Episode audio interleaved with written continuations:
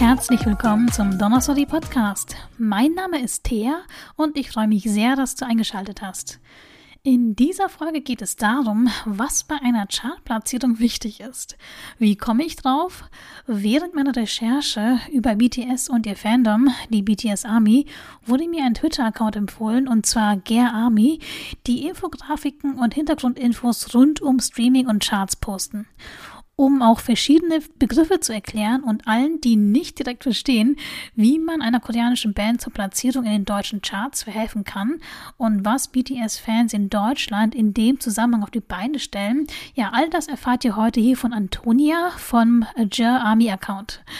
Diese Folge ist die dritte und letzte meines Dreiteilers über die BTS Army. Die beiden vorherigen Episoden gingen über das Fandom, abseits der Stereotype und über die Vernetzung und Charity-Arbeit der Fans. Jetzt geht es aber los. Hallo und herzlich willkommen. Ich freue mich sehr, dass du da bist. Kannst du dich kurz vorstellen? Ja, äh, ich bin ein Admin von Jer Army, äh, Antonia, und äh, ja, ich wurde heute eingeladen von her, äh, um über unseren Fandom zu reden, über verschiedene Themen und bin sehr gespannt und freue mich sehr, dass ich hier sein darf. Vielen, vielen Dank, dass du zugesagt hast. Ich folge ja dem Account schon seit ein paar Tagen und ich finde, ihr macht echt interessante Sachen. Seit wann gibt's euch denn schon? Äh, uns gibt's relativ kurzfristig. Äh, wir sind erst wirklich sehr aktiv seit Dezember letzten Jahres. Ähm, und das Ganze fing so ein bisschen an, weil wir die bestehenden Bases, also Fanbases, ähm, unterstützen wollten, so ein bisschen Infographics machen wollten für den Fandom auf Deutsch, weil wir gemerkt haben, dass es sehr viele informative Grafiken auf Englisch gibt, ähm, aber viele Informationen, die im Englischen äh, wichtig sind, auf Deutsch etwas anders sind. Also zum Beispiel was Charts angeht oder Streaming etc. etc. Und wir wollten einfach ein Archiv an, ja, an, an Wissen quasi aufbauen für den Fandom in Deutsch, um da einfach was, was zu, aufzubauen, wo alle drauf zurückgreifen können und ja, so eine Art Community Hub auch zu gründen. Genau, das war so ein bisschen die Idee. Und woher holt ihr euch die Infos, die ihr in euren Infografiken präsentiert? Ähm, also ich persönlich arbeite mit mehreren ähm, weiblichen Admins noch zusammen auf meiner Base und wir stehen halt auch in Verbindung mit anderen Bases, auch mit unserer Charts Base und unseren Funds. Ähm, und wir suchen uns die Sachen teilweise im Internet raus. Also zum Beispiel für die deutschen Charts mussten wir separat recherchieren, weil äh, es da we sehr wenig gibt auf, auf Twitter. Äh, aber für andere Sachen kann man auch Dinge übersetzen auf Englisch. Da werden dann so Leute gesucht, ähm, also Fanbases angeschrieben, ob man die Sachen verwenden darf und ja, es, es ist so ein Sammelsurium an, an Stellen, die man, die man hat, die im Fandom auch bekannt sind, also Anlaufstellen, die im Fandom bekannt sind, an Infos. Und ja, es wird zusammengetragen auf einem riesengroßen äh, Miro-Board, also auf so einem Whiteboard im Internet, wo dann immer alles draufsteht. Und genau, dann wird das quasi geplant und in Form gebracht und dann gepostet, ja. Was würdest du eigentlich einem Baby Army oder überhaupt jemanden, der gerade in K-Pop einsteigt, empfehlen? Wo sollte er oder sie sich denn die Infos holen? Was ist so die richtige Anlaufstelle? Oh, super, super schwierig. Ähm, wir haben im, Deutschen ganz, ganz tolle Bases. Ähm, ich persönlich würde natürlich sagen Army. Bin ich vielleicht ein bisschen biased. Ähm, nein, aber auf jeden Fall, ähm, also BTS Updates Germany sind ganz toll, unsere Charts und Funds und dann haben wir natürlich noch die dritte Base, die ja auch bei dir noch, ähm, äh, die nächste Base, die bei dir auch im Podcast noch war. Ähm, die tweeten alle auf Deutsch und übersetzen viele Sachen. Ähm, und ja, also einfach einfach über Streaming-Partys, also über gemeinsames Musik hören, das machen die Bases manchmal zusammen und die Armies zusammen, äh, einfach Leute finden, mit denen man sich gut versteht. Äh, ja, da findet sich schnell oft jemand, mit dem man sich sehr gut versteht. Also es beißt ja keiner. Ja, und ich glaube, wenn man sich gut versteht, ist man auch richtig schnell dabei, wenn es um Streaming-Partys geht oder andere Online-Aktionen. Und da möchte ich dich gleich fragen, wie laufen denn solche Online-Aktionen denn ab? Oh, das ist, das ist, äh, das ist eine interessante Frage, weil äh, auf der einen Seite gibt es bei uns im Fandom so Anlaufstellen wie One in an Army. Das ist ein relativ großer Account, den viele Armies kennen, der Charity-Events quasi jeden Monat veranstaltet, die äh, quasi dritte Partys bewerben, aber keine eigenen Spenden sammeln, sondern die geben immer nur weiter und channeln quasi Armies dann zu bestimmten zu bestimmten Anlaufstellen. Und auf der anderen Seite ist es aber auch ganz oft so, dass natürlich die Fanbases etwas anstoßen oder auch, dass einfach irgendein Army eine Idee hat äh, und da einfach viele Leute natürlich sich dann finden, die irgendwie gemeinsam viele Sachen gleich gut finden, wird das dann geteilt und dann fängt das an wie so ein Lauffeuer sich zu verbreiten und verbreitet sich teilweise wirklich über die ganze Welt. Also wie zum Beispiel das mit Black Lives Matter, das ging ja innerhalb von 24 Stunden einmal komplett über die Timeline auf der ganzen Welt und es lag einfach, glaube ich, auch mit daran, dass ähm, ja die Werte von Army großteils allein sind und wir uns halt für dieselben Dinge einfach interessieren und ja, deswegen dann halt solche Aktionen auch schnell rund gehen einfach. Ja, es ging ja auch noch anderes ähm, viral, sag ich mal. Bayern 3 fällt mir ein, andere Vorfälle, wo BTS mit verwickelt war. Wie hast du das erlebt? Also, also da möchte ich zuerst einmal sagen, ich glaube, das ähm, war für jeden Army sehr anders. Es war, glaube ich, eine sehr individuelle Erfahrung. Und natürlich war da auch die Erfahrung von asiatisch gelesenen Armies nochmal eine ganz andere weil es ja auch Anfeindungen gegenüber generell asiatisch gelesenen Menschen waren. Mm, und äh, was mir nur persönlich aufgefallen ist, war einfach, dass ja die viele Leute in Deutschland äh, das Ganze wieder auf diesen kreischenden 13-jährigen Teenie-Girly-Stereotypen abgetan haben und das Ganze wurde sehr verhätschelt nach dem Motto, ah ja, die regen sich schon wieder auf, weil ihre Idols da äh, immer irgendwann jemand einen Witz drüber gemacht hat, was es ja definitiv nicht war. Ähm, und ja, wir haben, glaube ich, kollektiv gemerkt als Fandom, dass, ähm, dass da sehr viele Themen die Neutralität gegenüber dem Thema, sowohl dem Thema Fandom, aber als äh, auch antiasiatischem Rassismus diese Neutralität war einfach nicht gegeben auf vielerlei Ebenen, sei es jetzt nur auf Twitter oder auch in den Medien. Ähm, ja, und es war, es war sehr frustrierend, weil uns war das sehr wichtig, das weit zu verbreiten, darüber aufzuklären. Wir standen ähm, ja auch mit verschiedenen äh, NGOs kurz in Verbindung und genau und halt einfach, was man gemerkt hat, war, dass viele Leute das Thema nicht ernst genommen haben, also den antiasiatischen Rassismus in den Aussagen, weil er eben von vermeintlichen 13-jährigen kreischenden Teenie-Girlies angemackert wurde. Und das war ein sehr langer und frustrierender Prozess, um manchen Leuten klarzumachen, dass es halt nicht nur um quasi unsere Idols geht, um BTS geht, sondern es halt auch um ein größeres Thema ging. Ja, und was in den deutschen Medien gar nicht vorkam, ist der Fakt, dass die deutschen Armies unglaublich viel Geld gesammelt haben für asiatisch-deutsche NGOs. Ne? Also mehrere Moneypools mitorganisiert oder angeschoben, multipliziert, Links und Artikel von NGOs repostet und es ist echt viel zusammengekommen und diese Solidarität war unglaublich oder ist unglaublich und ich habe gedacht, hey Thea, eigentlich könnte man erwarten, dass Bayern 3 sowas anschiebt, ne? eine Spendenaktion startet, bei dem Schaden, den sie angerichtet haben. Und ich meine damit äh, natürlich die Beleidigungen, die BTS erfahren hat, die rassistischen Aussagen und auch das, was sich dann ähm, darüber hinaus vielleicht auf asiatisch-deutsch gelesene Menschen oder asiatisch gelesene Menschen auf, in Deutschland überträgt. Ne? Und da habe ich gedacht, warum macht Bayern 3 das nicht? Warum macht das eine Fanbase einer K-Pop-Band? Aber nun gut, ähm, das spricht ja auch nur für BTS und da fand ich das echt seltsam und auch irgendwie, ja, ja, sehr, sehr lazy, wenn man das so sagen darf, von der deutschen Berichterstattung, dass da eigentlich nur von Fans berichtet wird, die in Anführungsstrichen kreischende Weiber sind, die ihr Geld zum Fenster rauswerfen und so weiter und so fort. Also alle Stereotypen. Und ich frage mich, warum recherchieren sie nicht? Warum googeln Sie nicht. Ich meine, ich habe ja auch als Podcasterin, die jetzt nicht so 100% im Thema drin ist, herausgefunden, dass es sowas wie einen Army-Zensus gibt, dass es halt ähm, harte, belegbare Fakten gibt, wer in dem Fandom drin ist. Und ähm, ja, das fand ich ein bisschen schade, aber ein bisschen berechnend von der deutschen Medienlandschaft. Und ich fand es umso beeindruckender, ja, wie ähm, toll die Solidarität war mit den asiatisch-deutschen NGOs. Und ja, das ist ähm, was, was mir so in Erinnerung geblieben ist.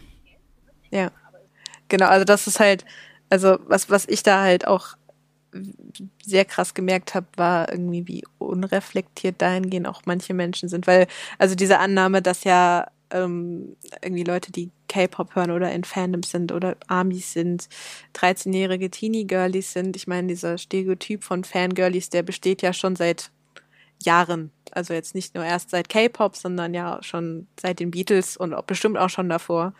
Ähm, ja, und einfach die, diese Frustration, äh, einfach, dass man nicht ernst genommen wird, auch das, was viele ja auch angebracht haben, war das Alter, dass die Kiddies sich wieder aufregen, was ich auch irgendwie sehr fragwürdig finde, weil eine Meinung zählt auch, wenn sie von einem, von einer jüngeren Person kommt.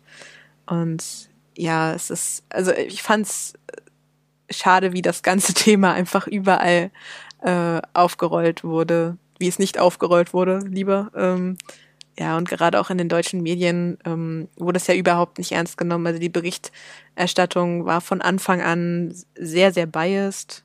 Also sowohl, um, ob es jetzt um den Vorfall ging oder dann irgendwie eine Woche später ging es ja auch noch mal ganz kurz drum. Ähm, die waren immer sehr voreingenommen, ähm, weil es halt um das Thema, ja, um das Thema K-Pop und Idols und BTS geht. Es ist aber einfach generell so ein so ein Ding, was in, den, in der deutschen Medienlandschaft sehr gerne gesehen ist. In, in my opinion, muss man auch dazu sagen. Aber es sehen viele Amis ähm, ähnlich. Es kommt ja auch vieles zusammen, finde ich. Und ich kann nicht den Finger direkt in die Wunde legen und sagen, das ist der Grund, warum man K-Pop in Deutschland oder in den deutschen Medien nicht ernst nimmt. Ich glaube, da spielen wirklich unglaublich viele Faktoren eine Rolle. Einfach dieses falsche Verständnis, glaube ich, auch von Fandom, also ich rede jetzt tatsächlich nicht nur von der BTS Army, sondern allgemein von K-Pop-Fans. Ich glaube, man sieht das in Deutschland als so eine große, homogene, hysterische Masse von Frauen, die irgendwie ähm, komplett in Anführungsstrichen durchdrehen. Aber das ist es ja nicht, ne? Das ist ja keine homogene Masse. Jedes Fandom ist besonders, jedes Fandom ist anders und in dem Fandom selber sind ja auch viele, viele verschiedene Gruppierungen. Ist ja super divers, aber ich glaube, das verstehen viele nicht, die eine Medienberichterstattung ähm, betreiben, weil die nicht googeln können, meiner Meinung nach. Aber naja, aber vielleicht spielt auch eine Rolle, dass ja männliche K-Pop-Idols vor allem nicht dem in Anführungsstrichen westlichen Schönheitsideal oder westlichen Bild von Männlichkeit entsprechen. Also übrigens ein Bild von Männlichkeit, was ich mm, ja manchmal echt toxisch finde. Und ähm, ich bin auch ziemlich sicher, das ist jetzt sehr biased, weil ich bin ja als asiatisch-deutsche betroffen, in Anführungsstrichen. Aber ich bin ziemlich sicher, dass ähm, so anti-asiatische Ressentiments nicht so brachial ins Gesicht, sondern so subtil im Hinterkopf, im Untergrund, im Unterbewusstsein schon auch eine Rolle spielen, dass man einfach in Anführungsstrichen die Asiaten nicht ernst nimmt und dementsprechend die Musik auch nicht ernst nimmt. Aber dazu gibt es bestimmt auch viele, viele Studien, äh, die ich nachher googeln werde. Aber das ist so äh, mein Eindruck einfach, man nimmt Fans und natürlich die Musik und die KünstlerInnen überhaupt nicht ernst. Ja, also Also ich finde, ich finde, man merkt das auch immer ähm, sehr in den deutschen Medien, wenn irgendwelche Artikel über BTS zum Beispiel veröffentlicht werden. Ähm, es gibt sehr offensichtliche Ansprechpartner hier in Deutschland. Ähm, wir haben Fanbases, das kriegt man nach drei Minuten Recherche raus. Ja, und einfach ähm, die, die Sachen sind oft schlecht recherchiert oder halt ähm, haben nicht den Anspruch, den andere Artikel äh, der Musikbranche zum Beispiel, also jetzt nur im Vergleich irgendwie andere Artikel der Musikbranche dann hätten, weil es halt belächelt wird, weil es halt K-Pop und weil es BTS ist, auch oft. Ähm, ja, ich meine, es gab auch sehr lustige Ausrutscher seitens der Presse, also verwechselnde Bilder ist dann noch das geringste Übel, ähm, bis hin dann halt zu ja, solch, solch unglaublich schlimmen Äußerungen wie bei Bayern 3. Also da ist alles dabei. Man ist eigentlich als, als BTS Army schon froh in Deutschland, wenn ja, wenn halt der Artikel nicht irgendwie unglaublich schlecht geschrieben ist und nur zwei Halbwahrheiten drinstehen, anstatt halt lauter Lügen. Also das ist schon sehr, sehr schade, weil ähm, ja, BTS hat unglaublich viel zu bieten, gibt vielen im Fandom einfach viel zurück, ähm, was natürlich Außenstehende oft nicht verstehen. Ich glaube, daher kommt auch viel die Verwirrung, äh, weil viele nicht nachvollziehen können, warum man da so viel Zeit investiert, ähm, weil vielen auch dieses Stereotyp sehr im Weg steht. Natürlich, das zählt da garantiert auch mit rein. Ähm, ja, und es ist kann, kann frustrierend sein, aber man freut sich dann umso mehr, wenn ein sehr, sehr guter Artikel dabei ist. Und ähm, was gibt dir BTS persönlich, dass du sagst, deswegen bin ich Fan oder deswegen würdest du jemanden davon überzeugen wollen, es sich wenigstens anzuhören? Also meine Mutter hat mir mal gesagt, BTS, also das sind doch die Beatles von heute. Ich finde den Vergleich ziemlich interessant. Also meine Mutter hat übrigens den Hype um die Beatles miterlebt selber. Ähm, aber andererseits finde ich, muss man Künstler jetzt nicht so miteinander vergleichen. dass ähm, ja, da bin ich so als Musikwissenschaftler dann so ein bisschen hin und her gerissen. Aber zurück zu dir, warum bist du Fan? Lustig, der Vergleich wird ja sehr oft gezogen. Ähm, ah, es ist unglaublich schwierig. Wo soll man da anfangen? Also, ähm, also ich persönlich bin, also ich studiere halt zum Beispiel auch Design, deswegen sind für mich natürlich auch gestalterische Aspekte ähm, unglaublich interessant, ähm, was MVs angeht, was Visuals angeht.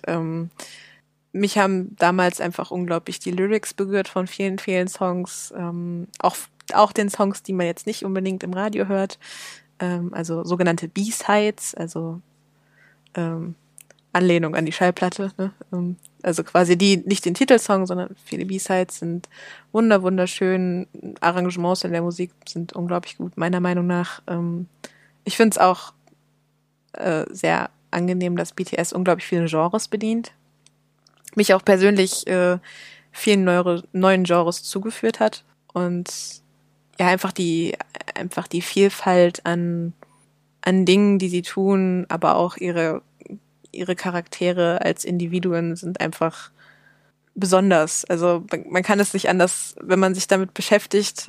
so klingt jetzt bestimmt voll seltsam, wenn man das hört. Oh Gott. Aber wenn man wenn man sich mit ihnen beschäftigt und äh, sich ihre Texte durchliest und ähm, ja, so ein bisschen in den Fandom, Fandom eintaucht, dann, ähm, ja, dann lernt man einfach Dinge, also auch persönlich Dinge. Ich habe mich, seit ich Army bin, jetzt schon mit verschiedensten Philosophen beschäftigt, dadurch, dass ich Army bin, mit griechischer Mythologie, mit sehr, sehr vielen sozialkritischen Themen, dadurch, dass sie halt auch in BTS Musik angesprochen werden. Ähm, ja, und es ist halt einfach eine Fülle an Themen, die bearbeitet werden in einer Vielfalt von Gebieten. Das ist, glaube ich, einfach das, weil es gibt für jeden etwas. Äh, egal, was dich interessiert, du wirst irgendwas finden, woraus, was, was mit dir irgendwie, ja, vibet, keine Ahnung, also, wie, wie soll man das beschreiben? Also, für jeden gibt es irgendwas, was besonders ist. Es ist für jeden etwas anderes bei BTS. Äh, ist auch ist sehr lustig, ist für jeden also tatsächlich sehr anders. Also ich weiß, dass einige von meinen Freunden, die auch BTS hören, sehr andere Antworten geben würden. Du hast erwähnt, dass du Design studierst und das bringt mich tatsächlich zu meiner nächsten Frage. BTS hat ja ein neues Comeback angekündigt. Ähm, wie fandest du als angehende Designerin denn das Visual ihrer Ankündigung? Brillant. ich fand's super. Also weil ähm, also erstens, das muss man dazu sagen, ähm, das hat ein bisschen für Verwirrung gestiftet. Ähm, BTS hat ja ein, eine Collaboration mit McDonald's angekündigt. Ähm, und zu, zuallererst, als das live ging, also wir wussten nicht, dass das live ging. Es war nirgendwo angekündigt. Wir sind auf diesen Link gegangen und alles war gelb und es war ein, ein, ein gelber Kubus. Und am Anfang war es ja auch noch still von dieser Stunde. Und wir dachten alles, also die wildesten Spekulationen sind aufgetaucht. Es war sehr, sehr lustig ähm, auf Twitter. Es, es war wirklich alles dabei von ein Kochspiel, eine Kochsendung, ähm, über Stay Gold, also ein Song von BTS 2.0. Ähm, also es war wirklich alles dabei, äh, bis es dann irgendwann anfing zu brutzeln. Ähm, ich selber äh, arbeite auch an Animationen, deswegen war das eh so, oh, die Animation von Hype generell, also Hype ist die Company, unter der BTS agiert, sind eh super gut. Deswegen ist das immer ein, eine Wohltat, sich das anzugucken, weil es so gut produziert ist. Ähm, ja, ich äh, super tolle Ideen. Also es ist jedes Comeback so, dass immer irgendwas Neues um die Ecke kommt und immer interessant und immer anders. Und ich glaube, dieses Mal so für, für äh, Butter oder äh, viele deutsche Mut ist es ja Butter. Äh, es ist einfach, äh, ja, es war unglaublich lustig, das zu sehen, weil einfach die Interaktion, die auf der Timeline bei Twitter dann dadurch entstand, einfach unglaublich lustig war. Und wir alle jetzt unglaublich darauf hinfiebern und einfach gute Laune verbreitet hat. Also auch, ich meine, ist ja gelb, gelb ist immer eine gute Laune, aber äh, ja, und die ganzen Memes, die daraus entstanden sind und es ist einfach, einfach herrlich. Ich habe ja auf Twitter auch die Fanmade-Grafiken gesehen, die zu Butter entstanden sind. Und ich dachte mir, wow, was für eine tolle Promo von den Fans. Und ja, wie bereitet ihr euch denn sonst als Fan vor, um den Song in die Charts zu pushen? Also jedes Land hat ja sicher ein eigenes System. Und ich muss ehrlich sagen, ich habe mich mit dem deutschen Chartsystem nicht so richtig beschäftigt. Also es kann ja nicht ausreichen, einen Song immer und immer wieder zu hören, oder? Und ähm, ja, dann habe ich die tollen Infografiken von eurem Twitter-Account äh, Jer Army gesehen und wollte dich fragen, was zählt eigentlich für die deutschen Charts? Oh, es ist ein, ein sehr komplexes Thema und wir haben darüber jetzt, also wir auf Jer Army haben darüber jetzt angefangen, Infografiken zu machen, weil wir einfach gemerkt haben, dass es unglaublich verwirrend für viele Leute ist und es nur irgendwie einen kleinen Teil von deutschen Armys gibt, die das irgendwie ansatzweise durchsteigen. Ähm, wir, wir, wir fühlen uns da geehrt, dass wir als, als Quelle angesehen werden, das zu erklären, weil es ist tatsächlich etwas sehr kompliziert. Die deutschen Charts sind mit Absicht kompliziert, äh, muss man auch dazu sagen, damit, damit sie quasi nicht äh, manipuliert werden können. Man muss halt auch dazu sagen, Amis streamen und äh, kaufen die Musik und wollen hohe Chartplatzierungen für BTS, um ihnen das, was ihnen gegeben wird, zurückzugeben. Ähm, und es gibt in unserem Fandom diese Strategien schon sehr lange, weil BTS einfach, weil sie koreanische Musik machen, äh, nicht in den Radios gespielt werden und auch nicht zum Beispiel in den Spotify Top Hits neu ähm, einfach geplaylistet werden.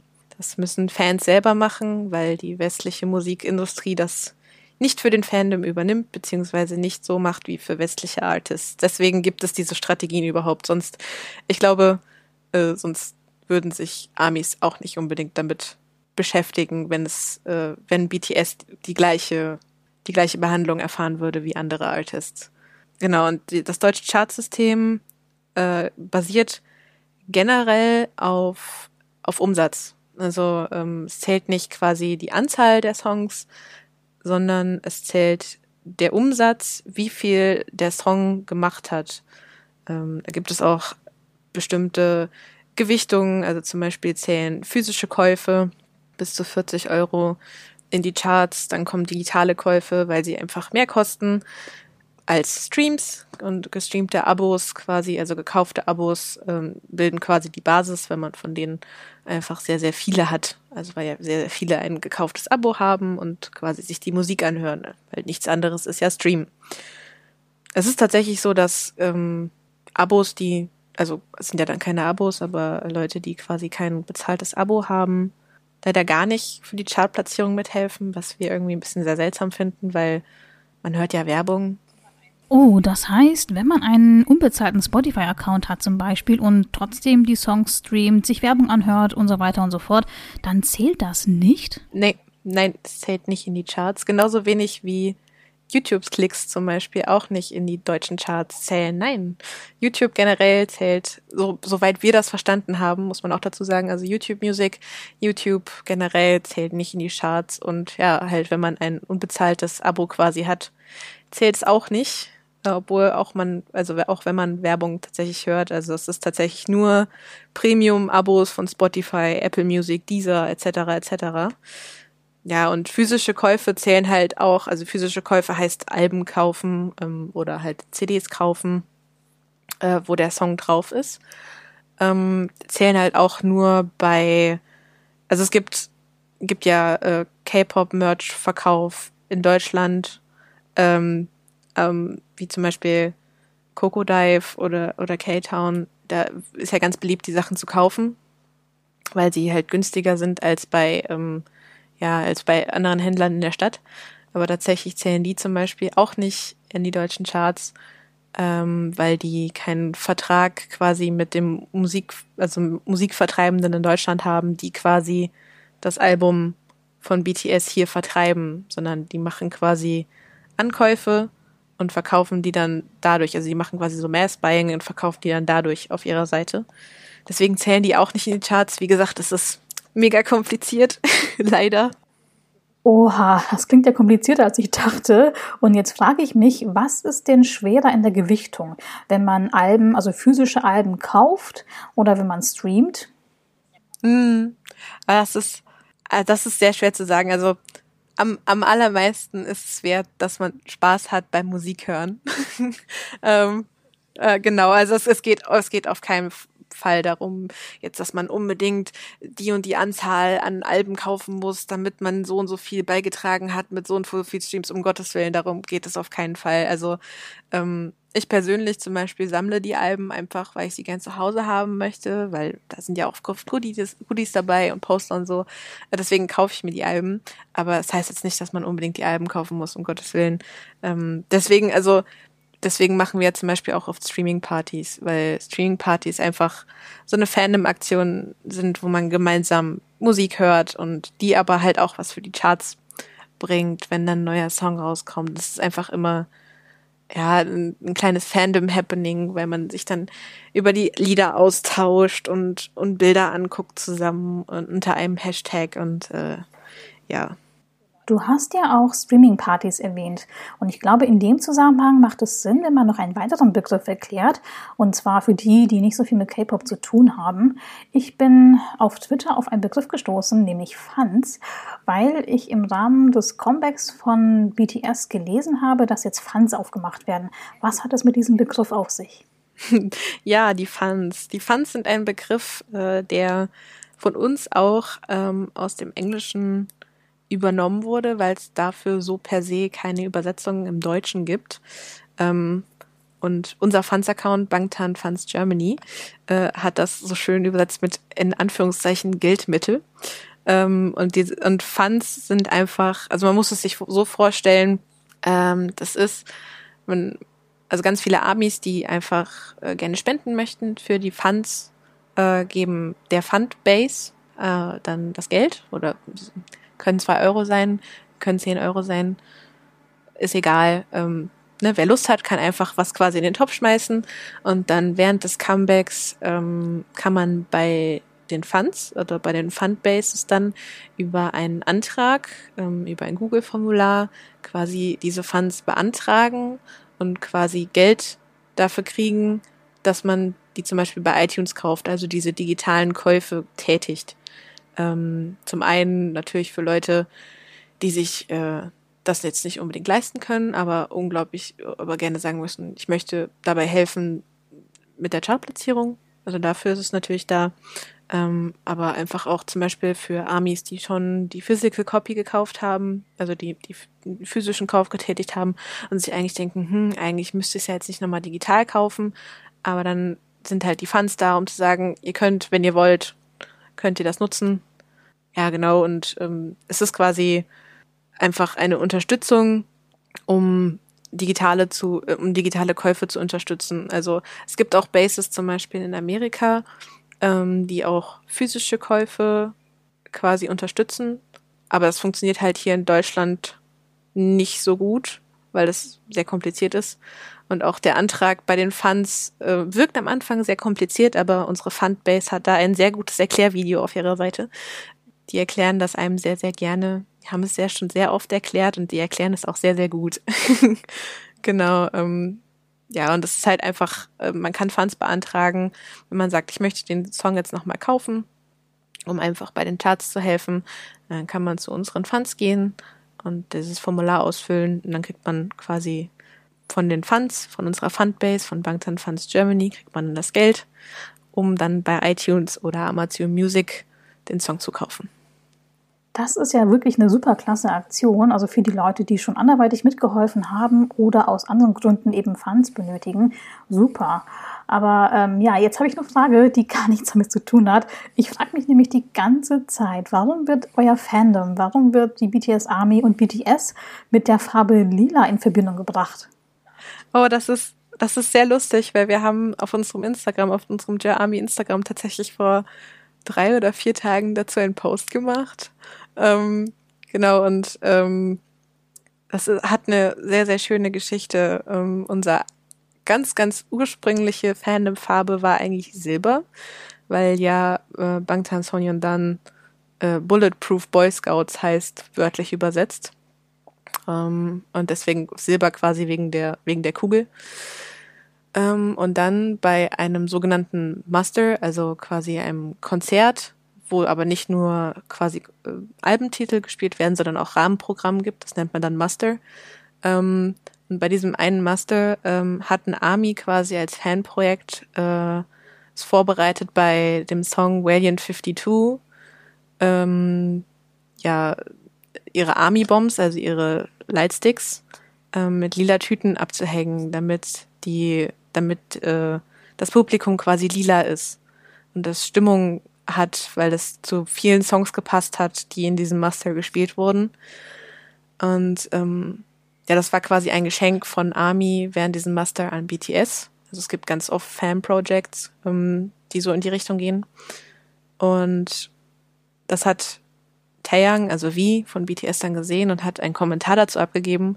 Und sein Kommentar dazu war quasi auf Deutsch übersetzt, sinnbildlich übersetzt, ähm, dass die Farbe Lila die letzte Farbe des Regenbogens ist und die Farbe Lila bedeutet, dass er den Fandom oder auch uns für eine sehr lange Zeit lieb haben wird und uns vertrauen wird.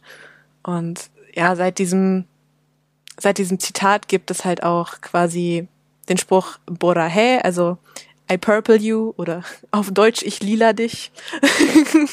ähm, genau, und äh, seit, seitdem haben es halt immer mehr Armies verwendet, ähm, also Borahe oder äh, auch I purple you und seitdem ist halt die Farbe Lila immer mehr und mehr im Fandom aufgetaucht und wurde dann irgendwann zur Fandom-Farbe, genau wegen dieser Bedeutung, weil sie quasi bedeutet, dass BATS und Army sich vertrauen und ja, es ist einfach eine sehr schöne Bedeutung.